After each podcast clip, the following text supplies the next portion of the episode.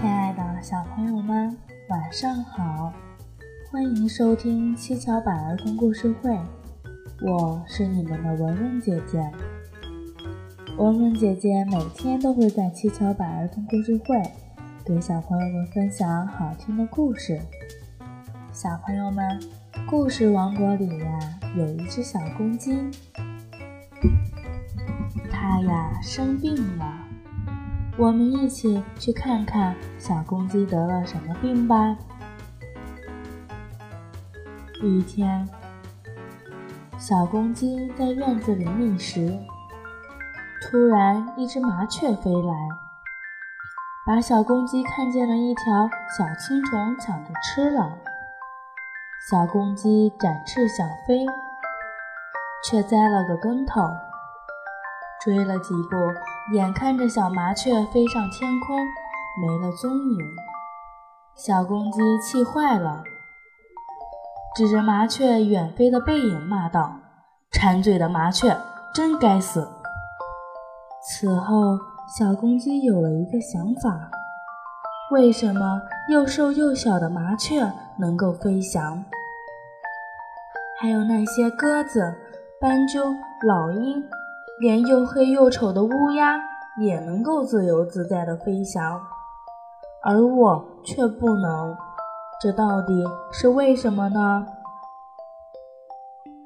小公鸡想飞上天空，不是没有根据的。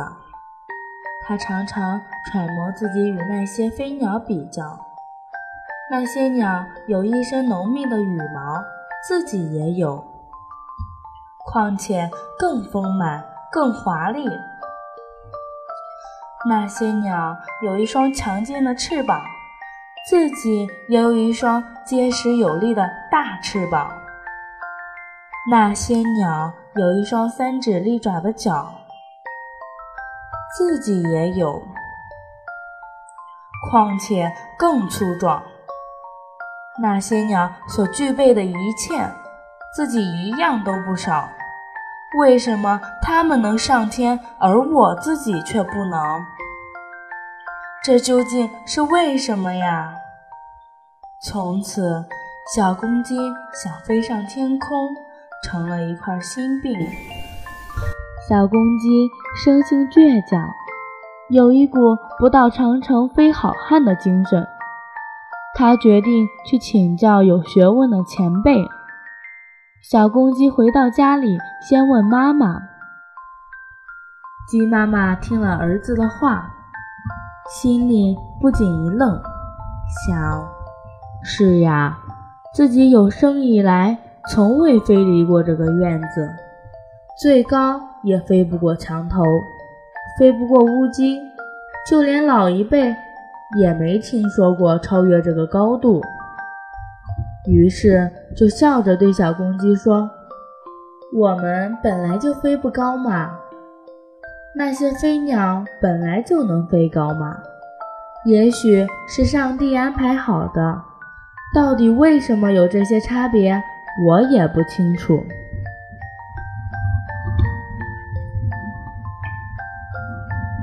小公鸡感到很失望，决定再问问高见者。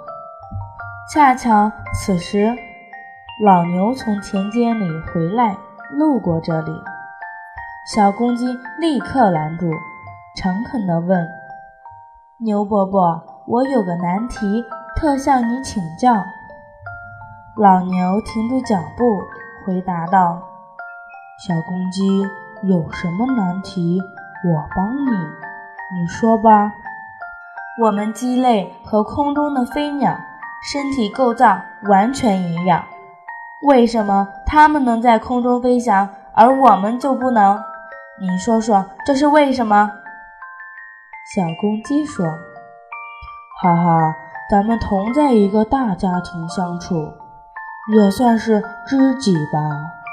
我就把实话告诉你，咱们生来就是围绕人们而生存，为人所用，为人所养。”比如，我耕田是为了让田里长出粮食，供人使用；猪是为了长肉，供人享用；鸡、鸭、鹅为了生蛋、长肉，供人享受；还有狗、猫、羊等各种动物都各有所用。如果你翅膀硬了，飞走了，人们怎么享受呀？这是上帝安排好了的，别胡思乱想了，小公鸡，你仔细想想，是不是这个理儿？老牛信口开河地说道。老牛的一番高论，让小公鸡听了心里直发毛。他非常不服气，想：大家都是为人服务的。要讨个公道，打个颠倒，难道不能让人给我们服务吗？真是岂有此理！小公鸡太天真了，天真的有点离谱。他决定再去访问槐树爷爷。小公鸡心情忧郁地来到了村中央槐树爷爷的面前。恭恭敬敬地先向槐树爷爷鞠了一躬，然后问道：“槐树爷爷，您老是远近著名的长寿星，听说四千年前嫦娥与后羿为什么离婚的事儿，您都知道。数千年沧桑，您老是最有资格的见证人。我想问您，鸟为什么能在空中飞翔？”而我们鸡为什么不能在空中飞翔？这究竟是怎么回事儿？槐树爷爷用手梳理着如枝条的胡须，一阵哈哈大笑后说：“小公鸡，你的确是个爱钻研、有志气的好后生。远古时候的事儿，我当然清楚。对于你提出的问题，我也无法讲明白。从我记事起，就没见过鸡能飞上天空，甚至连鸭鹅同样也有翅膀，也没见过它们能飞上天空。或者这另有原因吧？我建议你去问问生物进化论科学家达尔文先生。达尔文先生。正在实验室工作，突然小公鸡来访。您好，达尔文爷爷，我来向您请教一个问题，请您告诉我好吗？小公鸡说：“我们鸡和空中的鸟身体结构完全相同，为什么鸟能在空中飞翔，而我们鸡却不能？”你说说，这其中是什么原因？小公鸡说：“先说说鸟为什么会飞。”达尔文说：“鸟会飞，主要靠的是体轻，体内骨头内空，全身器官有四对气囊，胸部肌肉发达，能强力的牵动翅膀，再加上羽毛，就能飞起来了。”相对来说，你们鸡身体较重。至于为什么重，这得要从鸡的祖先谈起。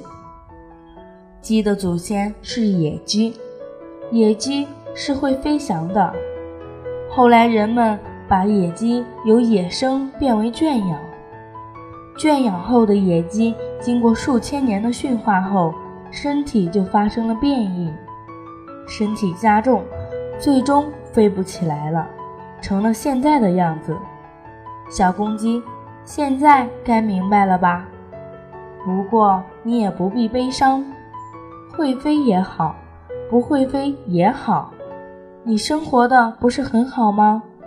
你这种爱钻研的精神还是值得表扬的。